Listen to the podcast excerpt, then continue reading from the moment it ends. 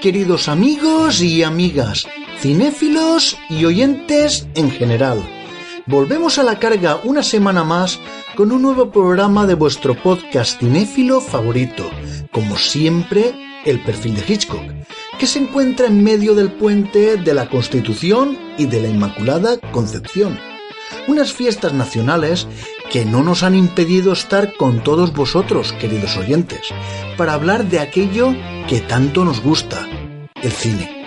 Y como sabéis, el pasado miércoles 5 de diciembre se anunciaron las nominaciones a los premios Feroz y nos gustaría comentaros algo que sabemos desde hace muchísimo tiempo pero que no hemos podido anunciar antes porque no podíamos. Pues resulta que nuestra compañera María Abad se encuentra inmersa dentro del organigrama de los premios Feroz, formando parte como miembro jurado. Ella nos ha comentado que está muy ilusionada con la experiencia. Sin embargo, como acaba de empezar en este momento, tiene que visionar muchísimas películas para poder votarlas cuando llegue su debido momento. Así que no ha podido prepararnos ninguna reseña y por consiguiente no ha podido acompañarnos esta semana. No obstante, la semana que viene nos hablará largo y tendido sobre los premios Feroz, conocidos como los Globos de Oro españoles y que en este año se cumplen ya cinco ediciones.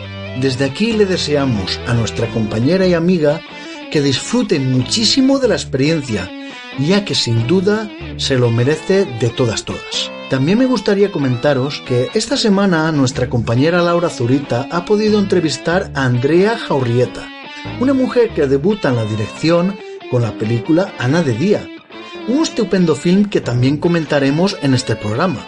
Por descontado, no faltarán nuestras secciones habituales, como una nueva entrega de Culto en la Noche que promete emociones fuertes y psicotrónicas y un clásico de esos digamos con mayúsculas. Todo ello siempre de la mano del mejor equipo de colaboradores que semana tras semana aportan su gran cinefilia y profesionalidad a nuestro podcast, como son la bloguera María Abad, responsable de la estupenda web La Princesa Prometida, también Laura Zurita, redactora en la genial web de Javier Gutiérrez, Cine de Patio, así como el escritor y gran crítico de cine Miguel Ángel Plana, colaborador del fantástico programa radiofónico de Alberto Añón, El cine, su música y tú, al igual que Iván Palmarola, artífice del magnífico blog Plenilunio Terror, del mismo modo que José Manuel Villena, creador de los fabulosos fanzines El Cronomonstro y Cronovengers, así como gerente de la tienda online Capitán Comics,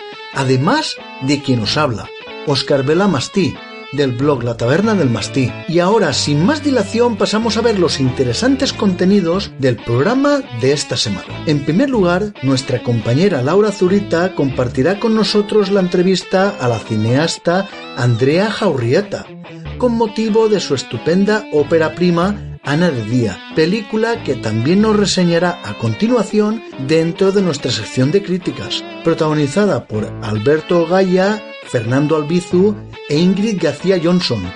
Ana de Día nos relata la historia de una mujer formal, educada en una familia de clase media tradicional, que está a punto de terminar su doctorado en Derecho, entrar a formar parte de una empresa y casarse.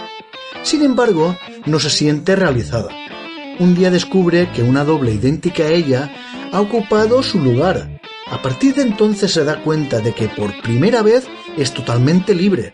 Así que Ana decide explorar su nuevo anonimato y libertad probando sus límites y buscando el sentido de su propia existencia, entre las noches madrileñas de cabaret y la pensión donde se aloja, repleta de personajes que de algún modo un día también decidieron desaparecer. Luego nos pasaremos a nuestra sección de culto a la noche, en la cual nuestro compañero Iván Palmarola nos comentará The Mask, una surrealista y lisérgica cinta canadiense de terror de los años 60 que incluye una historia que gira en torno a una máscara procedente de un ritual indio. Después nos pasaremos a nuestra sección de los clásicos de MA, en el que nuestro compañero Miguel Ángel Plana nos hablará de Ocho y medio, la impresionante obra maestra del cineasta italiano Federico Fellini, ganadora de dos premios Oscar, protagonizada por unos enormes Marcelo Mastroianni y Claudia Cardinale y que nos relata la apasionante historia de un director de cine que atraviesa una crisis de creatividad. Y para terminar, realizaremos un pequeño repaso a los estrenos de la cartelera española de este miércoles 5 de diciembre. ¡Arrancamos!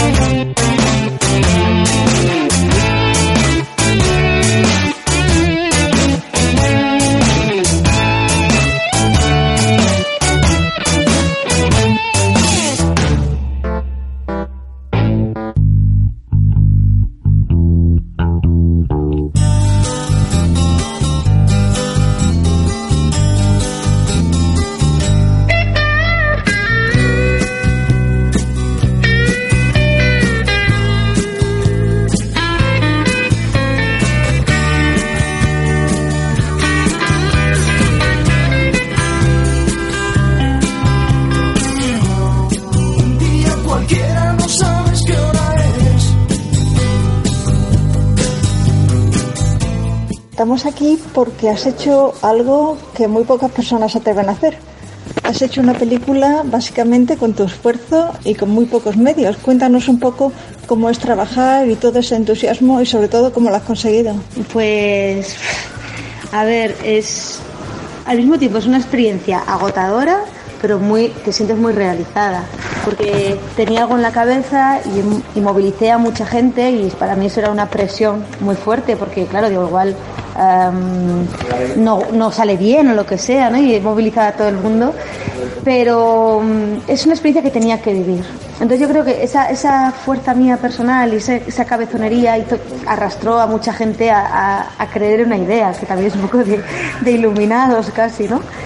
Eh, yo creo que es una manera de hacer cine que no es la que debe ser realmente, porque no podemos hacer siempre las películas así, pero también por otro lado me dio mucha libertad creativa. Entonces, si tengo que hacer un balance entre lo bueno y lo malo, supongo que ahora mismo pesa más lo bueno porque hemos llegado a buen fin, pero mm, no sé si volvería a hacerlo de esa manera. Em, creo que una de las claves de la película y que por eso ha llegado bastante a la gente ha sido que todo el proceso de cómo íbamos consiguiendo pasar etapa a etapa ha estado muy documentado. Era una forma que teníamos de dar a conocer también el proyecto. Entonces, creo que eso ha hecho también empatizar un poco al público viendo lo difícil que es sacar adelante una ópera prima. Y, además lo contábamos sin, sin, ningún tipo de filtro, era como esto es una mierda y fijaos qué mierda es esto o mira qué bien que va esto. Entonces, bueno, no sé. No sé si son nuevas formas o es una manera de no morir de asco. No sé. Y supongo que tanto esfuerzo obedece a que tú tenías ganas de decir algo. Uh -huh. Y he oído comentar, y tú mismo has comentado, que Ana de Día es una película sobre la identidad. ¿Qué reflexiones te hacías a la hora de empezar esta película? Pues mira, para mí siempre ha sido muy importante en todos mis proyectos la reflex el, el conflicto interno que tenemos las mujeres en, entre lo que debemos hacer y, y, lo que queremos hacer, ¿no? Digo mujeres porque mis personajes siempre han sido femeninos, pero creo que es una cosa de identidad que es común a, a todos los géneros. De hecho, las preguntas que hemos tenido en otros coloquios, en, en otros países y así, que siempre son un poco las mismas, me hace pensar que es un tema universal y eso me, hace, me pone muy contenta. Eh, pero para mí era muy importante esto, ¿no? O sea, nosotros seguimos un camino que nos han marcado y creo que ahora mismo hay una crisis de identidad, realmente, porque eh, nuestros padres nos han educado de una manera y todo parecía que iba a ir muy bien si seguíamos estos pasos porque a ellos les había ido bien, ¿no? Y parecía que los cimientos estaban puestos. Tienes que tener una carrera, un máster, un trabajo, una casa, una familia, ¿no? Eran unas bases que de repente se han desmoronado en mi generación con toda la crisis y con todo lo que, bueno, pues hay, una crisis de valores al mismo tiempo. También ha cambiado la forma de ver las cosas, de comunicarse. Entonces creo que estamos completamente perdidos y es un poco lo que le pasa al personaje de Ana. Ana tiene una vida organizada, que es la que se supone que tiene que llevar, pero no se siente realizada. Pero tampoco sabe lo que quiere y por eso empieza a buscarse a sí misma, a intentar romper, destrozarse para poder resurgir y, encontrarse en ese camino, en esa pérdida.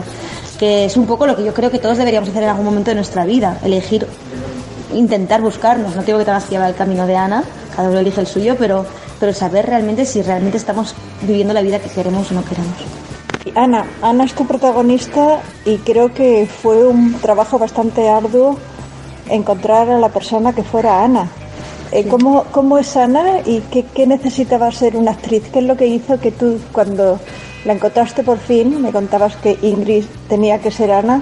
Sí. ¿Por qué fue? Pues porque viene ella mm, una forma de ser muy prismática. No, no prismática, sino como de prisma, de, con muchas caras. Eh, tenía la fuerza para mostrar que puede romper con lo que era, al mismo tiempo me daba ese punto de fragilidad que me costó más verlo, ese punto de fragilidad, de apocamiento, de ser una chica bien, eh, que, que, hiciera que su personaje tuviera un arco más grande. Si desde el principio era una chica fuerte, no tenía mucho sentido esa huida. Si en ningún momento tenía una actriz que lograra romper con esa chica bien, tampoco iba a tener sentido. Entonces Ingrid mm, se lanzó al vacío y, y, lo dio todo y creo que consiguió crear un personaje complejísimo y estoy muy orgullosa de ella y ojalá tenga nominaciones a todos los premios del mundo. Eso es lo que pienso. y por último, hay, tú has emprendido un camino muy duro para hacer una película que realmente deseabas. Estamos viendo otros jóvenes directores que también están haciendo películas en este sentido. ¿Cuál es, ¿Has tenido algún referente en especial a la hora de hacer esta película? Mm, ¿Qué, ¿Qué, referencias tenemos en tu, en tu película y, y, en tu trabajo? ¿Pero te refieres artísticamente o en la forma de afrontar la producción? Eh, artísticamente. Artísticamente tengo muchísimos eh, del cine europeo de los años 60 y 70. Eh, me fijé mucho en las películas de, pues eso, pues las de Fassbinder, películas muy independientes, ¿no? Y, y la, en la estética y en la forma de hacerlas. También me gusta mucho, tenía muy en mente a Casabets, tenía en mente las primeras pelis de Viegas Luna, de, de, de Pedro Almodóvar. Eh, todo ese mundo un poco underground, pero narrativo. A mí me interesa mucho el cine narrativo, que cuente historias a través de imágenes. Y creo que ellos lo hacían muy bien, de una manera muy al margen al principio. Y era un poco mi modelo de referencia en todos los sentidos. También cómo lograr una estética nocturna, un poco sucia, con muy pocos medios, pero lograr lo que quieres. ¿no? Entonces creo que esas películas para mí fueron muy clave a la hora de afrontarlo. Y realmente cuando ya lo has terminado me contabas que estabas muy contenta de tu resultado. Ahora sí. Has hecho la película que querías hacer. Sí, ahora sí. He pasado por todas las fases. Eh, fases de odio absoluto, fases de amor. Pero sí, estoy contenta porque creo que, que ha habido un trabajo muy grande por parte de todo el equipo y muy de, y muy de equipo. Entonces, cosas que yo me había obcecado que tenían que ser, ha venido el montador y me las ha resuelto. Cosas que yo quería hacer de una manera eh, desde producción ha sido diferente. Entonces, claro, estoy muy contenta porque veo que, que se puede, que, que, se puede. Básicamente esa es la clave, que se ha podido. Entonces, por eso no puedo estar otra cosa más que cansada y contenta.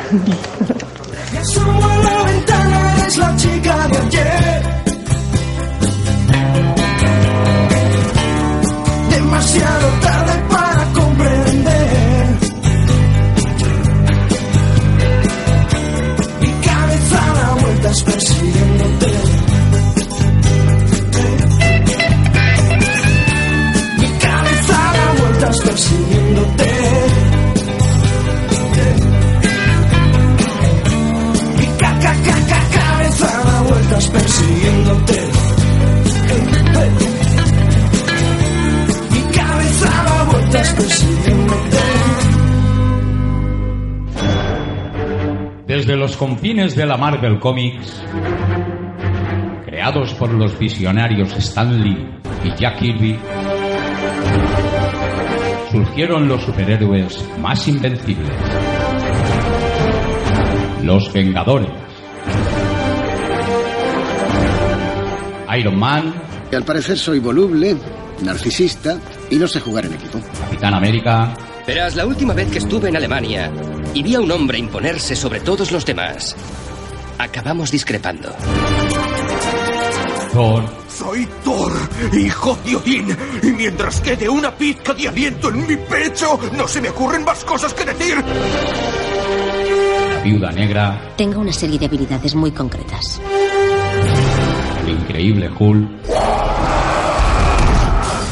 Dioses a mí. Todas sus aventuras, sus orígenes, su mundo, reunidos en el fantástico fanzine de José Manuel Villena. Cronovengers, la primera guía española que recoge todas las publicaciones sobre los poderosos Vengadores.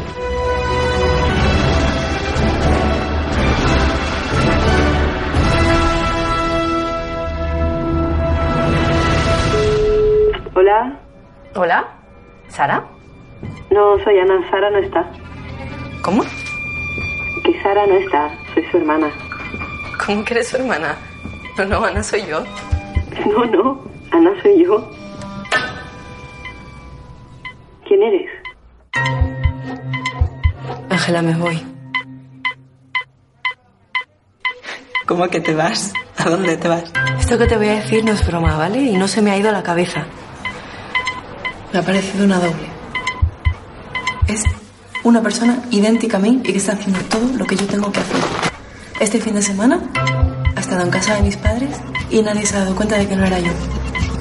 Ya. ¿Y qué vas a hacer? ¿Vas a denunciarlo o qué vas a hacer? No. Desaparezco. A partir de ahora yo ya no soy Ana.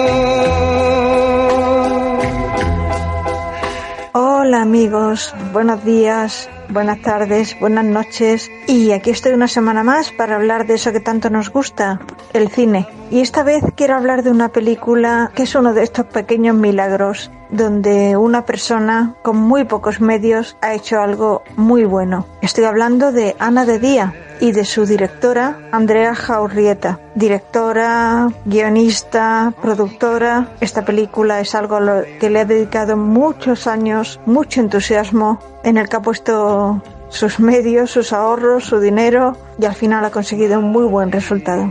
Esta película está interpretada por Ingrid García Johnson, que es la protagonista, Ana, muy bien acompañada por varios otros como Mona Martínez, Fernando Albizu, Álvaro Gaya, Irene Ruiz, etc. Pero es sobre todo Ingrid a la que vamos a ver desarrollarse como la protagonista, Ana. Esta es una película sobre la identidad, sobre qué es ser uno mismo y Andrea, la directora, nos plantea una pregunta muy interesante. ¿Es posible huir de sí mismo?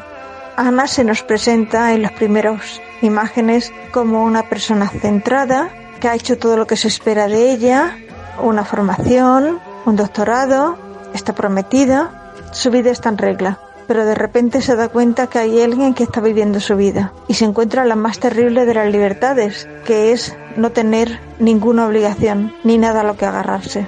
Y así va la película, en la que Ana de repente se mete en una vida tan distinta de la que tenía en ese momento y se encuentra planteándose las mismas preguntas, los mismos problemas, las mismas cuestiones y sobre todo respondiendo a una pregunta muy importante, ¿quién soy yo? Y aquí está la excelente interpretación de Ingrid, que realmente nos encantaría que se la nominara para algún premio, como los muchos que han ganado la película y ella en el exterior. Ingrid nos presenta una Ana fuerte, pero también frágil, una Ana inteligente y sensible, y vemos las múltiples posibilidades de su rostro, lleno de expresividad, de alegría, de duda, de tristeza. Y conste que el papel de Ana no se lo han dado por su innegable belleza, sino por esa capacidad que tiene de incorporarse en el personaje y de darle expresión a muchísimas emociones sin en ningún momento sobreactuar.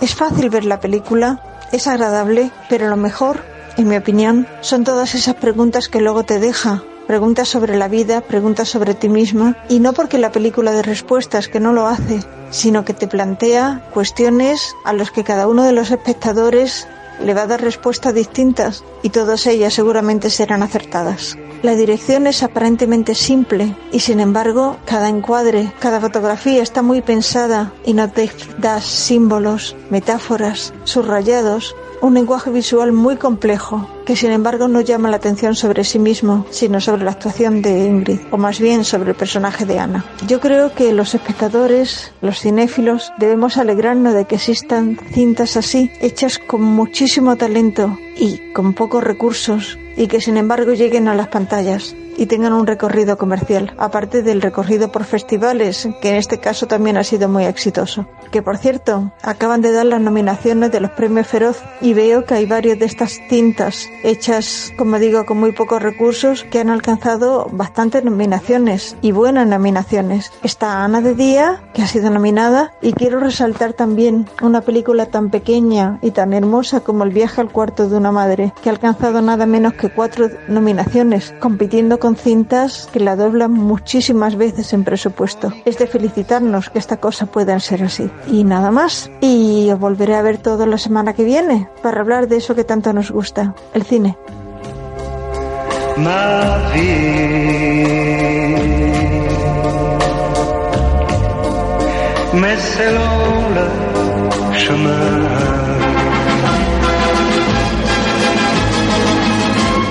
qu'il est long le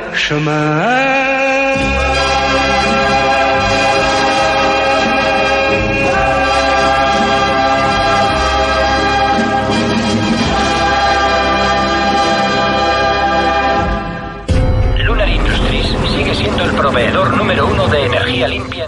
Soy Batman. ¿Qué tal este anuncio de viajes en el tiempo? Edwards, Rovira, Nolan, Maroto, Jones, Stevener y muchos más en ópera prima, coordinado por Miguel Ángel Plana. Editorial Applehead.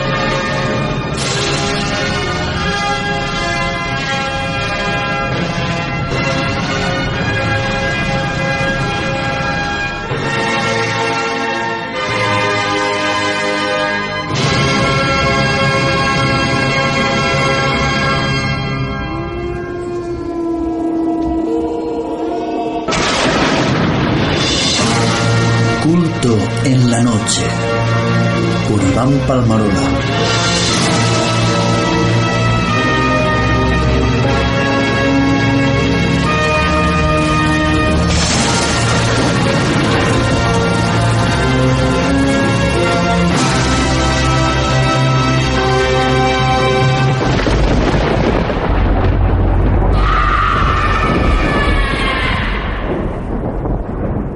La leyenda dice que en malas manos la máscara puede causar mucho daño. Puede poner en trance hipnótico a quien la usa, obligándole a cometer actos violentos. Una leyenda interesante. Creyéndomela encontraría explicación a muchas cosas. Pero me temo que soy policía, no arqueólogo.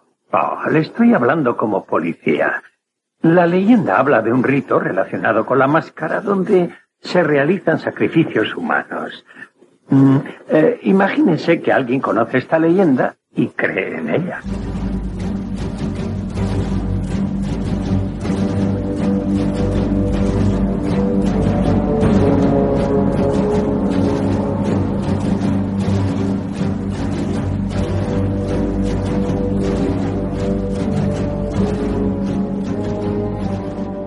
Bienvenidos a una entrega más de Culto en la Noche.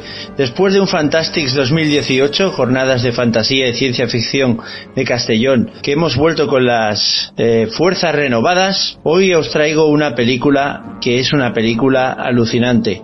La película se denomina The Mask, la máscara del año 1961, una cinta pop de alto voltaje. La película eh, trata sobre Mike, que es un brillante arqueólogo, que se suicidará como consecuencia de la obsesión que tiene con una máscara de ritual indio. Antes de morir, envía el objeto a su psiquiatra y este se entusiasma con el primer sueño que le proporciona la máscara y pretende utilizarla para penetrar en el subconsciente. La película está producida por Beaver Champion Attractions, Taylor Rothman Productions. La música eh, corre a cargo de Robert O. Eh, Regland. La banda sonora es un gran acierto, sobre todo porque está cargada de sonidos soníricos y espectrales que aportan una ambientación insana, lúgubre y tétrica que nos ubica de una manera perfecta a través de las sensaciones que percibimos por mediación de la máscara. La cinta narra la historia de Mike, un brillante arqueólogo que se suicidará por causa de la obsesión que tiene hacia una máscara. La máscara es una máscara de un antiguo ritual indio. Antes de morir, enviará el objeto a su psiquiatra, este se entusiasmará con la misma desde el primer instante, que se la coloca en su cara, puesto que le proporciona un viaje aterrador y pretende utilizarla para penetrar en el subconsciente y utilizarla él mismo como conejillo de para sus experimentos científicos. La atracción de la máscara hacia el que la utiliza le altera el subconsciente al instante. Un mundo onírico lleno de muertos vivientes, una calavera como Dios supremo que lanza constantes y permanentes rayos, ataúdes, barqueros, oscuridad, avernos, todo un mundo paralelo que hace que el que la utilice sienta una atracción brutal de matar y sobre todo anular su voluntad. De hecho, en la cinta, durante un pasaje, se comenta que ya en tiempos remotos las máscaras se creían que de algún modo poseían el alma del individuo, cosa que queda plasmada a la perfección en la película. Dicha máscara primero caerá en las manos de un brillante arqueólogo que padecerá sus males muy de cerca, de hecho, al final de sus días la enviará a su psiquiatra a modo de regalito macabro que también sentirá la maldición de la misma muy de cerca. Estamos frente a una cinta oscurísima por su temática, su contenido onírico y sobrenatural, sus efectos psicotrónicos en 3D. Una cinta de culto por derecho propio. Una película que está cargada de elementos tridimensionales, sobre todo los fragmentos más oníricos y sobrenaturales, cosa que considero que es un gran acierto para hacer énfasis en dichos aspectos. De modo que se crean unos pasajes sin igual cargados de un imaginario de terror sin límites, Cabe destacar que se utilizan planos muy repetidos de la máscara lanzando rayos por sus ojos, cosa que hace que el filme tenga un cierto componente subliminal, perturbador y pesadillesco que es de agradecer. La dirección corre a cargo del realizador Julian Rothman, que también ha dirigido el corto documental And So They Live de 1940. Asimismo, también ha dirigido la cinta de crímenes The Bloody Brood del 59 y también la cinta que nos ocupa. Cabe decir que la cinta de Mask, eh, la cinta que nos ocupa del año 61 y Bloody Brood del 59 fueron producidos por Julian Rothman. En el campo de la producción también destacamos otros filmes como el musical Sarumba del año 50, en coproducción la cinta Berlín cita con las espías del 65, el drama Explosion del 69 y los thrillers El rastro en 1973 y The Globe en 1979. Asimismo, ha trabajado como guionista en las TV movies Los colores del amor, El café rosa y Shades of Love de Garner Princess, ambas de 1987. Como reza la película, puede poner en trance hipnótico a quien la usa, obligándole a cometer actos violentos. En relación a los actores, decir que se realizan unas interpretaciones altamente convincentes que junto a una ambientación sonora sublime y una atmósfera inquietante la elevan a pieza de culto de un modo automático e instantáneo. Asimismo, la película muestra a la perfección los diferentes escenarios de la acción con gran detalle, los museos, la consulta del psiquiatra, entre otros. La escena más aterradora es cuando la máscara le ordena que se la ponga a las palabras de Póngase la máscara una y otra vez, a modo de voz en off, una vez puesta, el trance hipnótico entra en marcha a través de unos espirales psicotrónicos que conducen a un valle del mal y desolación, plagado de sacrificios humanos, barqueros, abismos y todo tipo de seres espectrales. Todo un viaje hacia la maldad más primigenia. La cinta está editada en edición limitada alemana, la cual tiene también audio inglés. También hay otra edición por ahí que incluye, incluso incluirá las gafas 3D y la cinta es de región 1. Los efectos especiales son puramente artesanales. Personalmente, la creación de la máscara ritual tan tétrica y enigmática, junto con las escenas relativas al viaje iniciático al ponerse la máscara, de lo mejor de la cinta una recreación magnífica, sintetizando una película de culto a descubrir cargada de espectros, máscaras a gogó, investigación criminal, sacrificios humanos, museos y mucho humo. Una joya a descubrir que necesita una exhumación urgente. Estáis avisados, muy recomendable. Y recordar, póngase la máscara, póngase la máscara, póngase la máscara. ¿Qué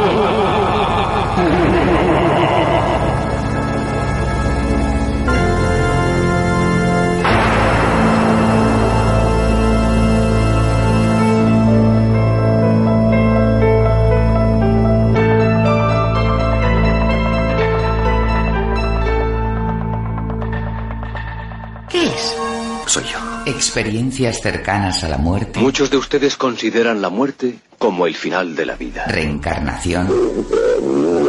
Psicofonías. ¿Qué estabas haciendo allí, arrodillada en la roca? Apariciones religiosas. Más expedientes X. Cine y expedientes X. Volumen 2. De Miguel Ángel Plano.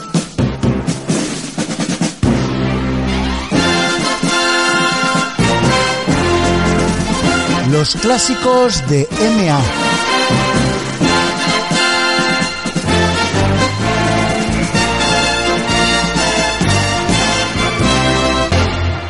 ¿Qué es este resplandor de felicidad que me hace temblar y me devuelve la fuerza y la vida?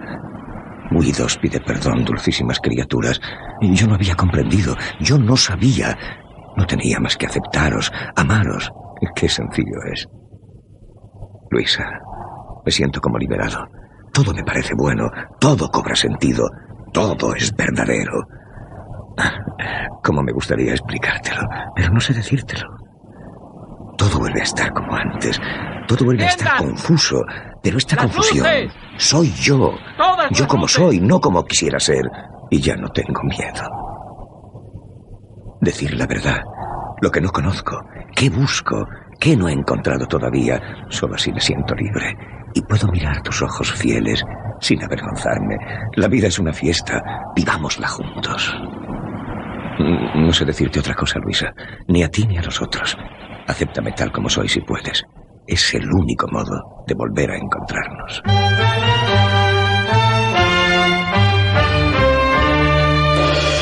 Nichts auf der Welt leichter uns fällt, als zu vergessen, was man morgen doch. Considerada casi unánimemente como una de las mejores películas de la historia del cine y quizá a su vez uno de los films más conocidos y populares de su realizador, Federico Fellini, Ocho y medio explora el tema de la crisis desde ambos aspectos, menos el económico, el creativo y el existencial. Guido Anselmi, nuestro protagonista, es el fiel reflejo de Federico Fellini. La fotografía en blanco y negro y la música del habitual Nino Rota dotan a esta historia de cine dentro del cine de una aura mágica y onírica que no es más que la clave de casi todo el cine del realizador. Un italiano que pasó su juventud bajo el fascismo de Mussolini y para el que los recuerdos de la infancia son muy importantes. Lo vamos a encontrar como nexo en casi toda su obra. El ingenioso título del film obedece al hecho de que hasta ese momento Fellini había realizado ocho films y un episodio del colectivo Boccaccio 70. El argumento de esta cinta, protagonizada por Marcello Mastroianni como el alter ego del director y junto a Claudia Cardinale y Anuka Me, nos plantea la historia del tal Guido Anselmi, un director de cine en plena crisis creativa y existencial que se aferra a sus sueños y sus vivencias infantiles para sobrellevar esa angustia. Un final encomiable que resuelve con genialidad el conflicto y toda una comparsa de personajes estrambóticos muy en la línea de casi todos los que aparecen en este periodo de la obra del cineasta, la que parte sobre todo de los años 60 completan el espectro de esta obra maestra indiscutible que además de origen a una versión musical en los escenarios de Broadway a comienzos de los 80 y que posteriormente también sería llevada al cine, en esta ocasión bajo otro número, el 9.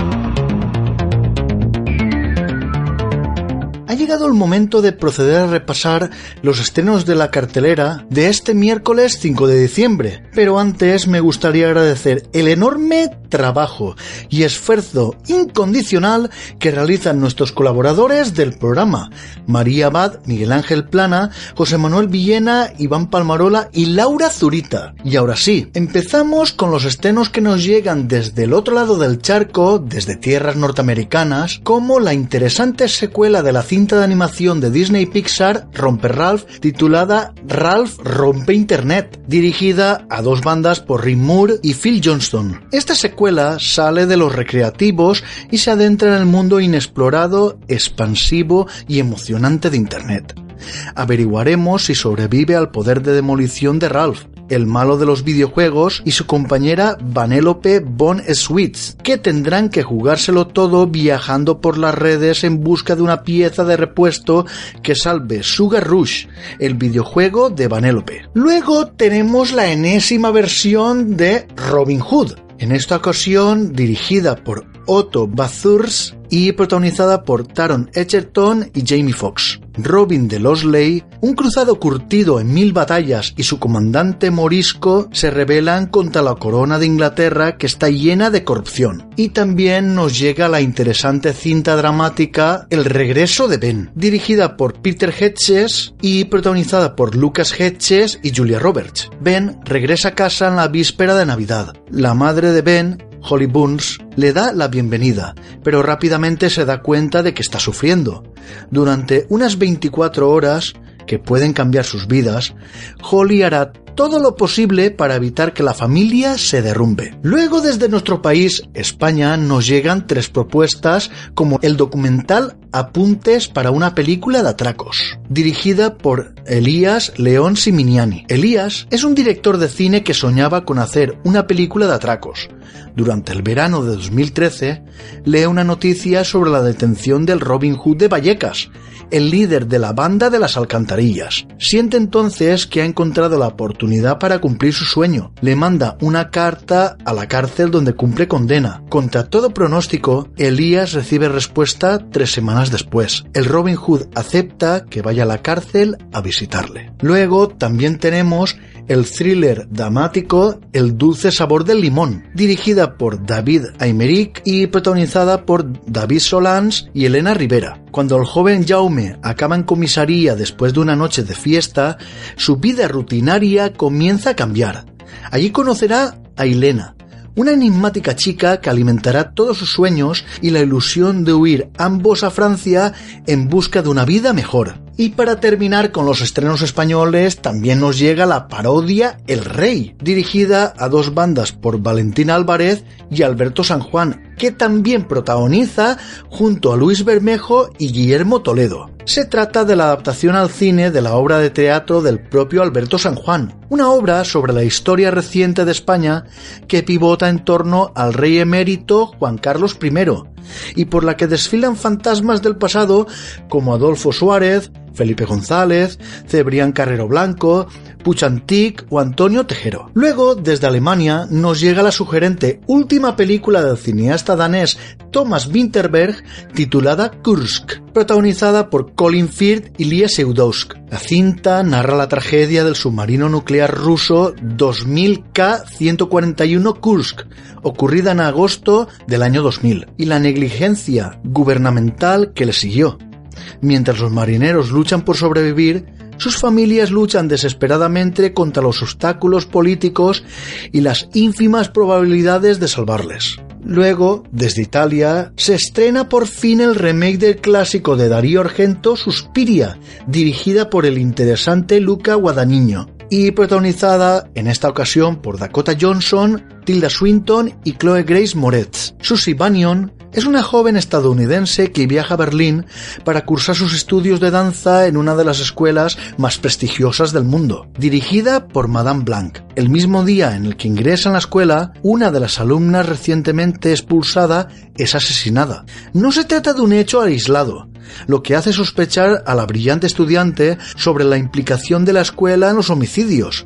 Su desconfianza aumenta cuando una compañera le cuenta que antes de que Pat muriera, ésta le confesó que conocía un terrorífico secreto. Luego, desde el Reino Unido nos llega la cinta de robos y atracos Rey de Ladrones, dirigida por James March y protagonizada por Michael Caine y Jim Broadbent. La cinta gira en torno a un veterano grupo de ladrones ya retirados que planea dar un último gran atraco en una joyería de Londres. Y para terminar, desde México nos llega la que probablemente sea la película más destacada de esta semana, titulada Roma, que supone el regreso tras las cámaras de Alfonso Cuarón. La película nos cuenta la historia de Cleo, una joven sirvienta de una familia que vive en la colonia Roma, barrio de clase media de Ciudad de México.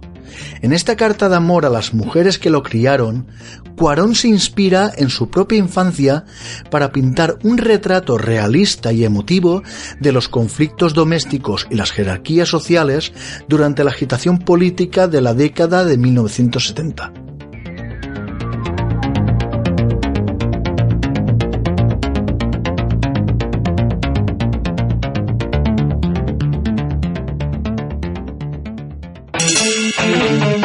Hasta aquí llega nuestro programa de hoy. Recordad que podéis pasaros por el genial blog de María Abad, La Princesa Prometida, en la dirección laprincesaprometidablog.com, así como por la estupenda web de Javier Gutiérrez Cine de Patio en la dirección cinedepatio.blogspot.com para leer las críticas de Laura Zurita y también por el blog La Taberna del Mastí, en la dirección tabernamasti.com, para poder leer tanto las críticas como los reportajes y mucho más sobre el séptimo arte. Asimismo, podéis adquirir los fantásticos fanzines de José Manuel Villena, El Cronomonstro y Cronovengers a través de su blog ediciones mp.blogspot.com y del grupo de Facebook Amigos de Ediciones Morpheus Project. También podéis pasaros por la web de Iván Palmarola, Plenilunio En la dirección plenilunioterror.blogspot.com para leer interesantes reseñas de la serie B más delirante. Y además podéis escuchar el fantástico programa radiofónico donde colabora Miguel Ángel Plana El cine, su música y tú a través de la plataforma ebooks, la cual os invito a que suscribáis al podcast, le deis me gusta a los audios y también nos dejéis vuestros comentarios, que responderemos encantados.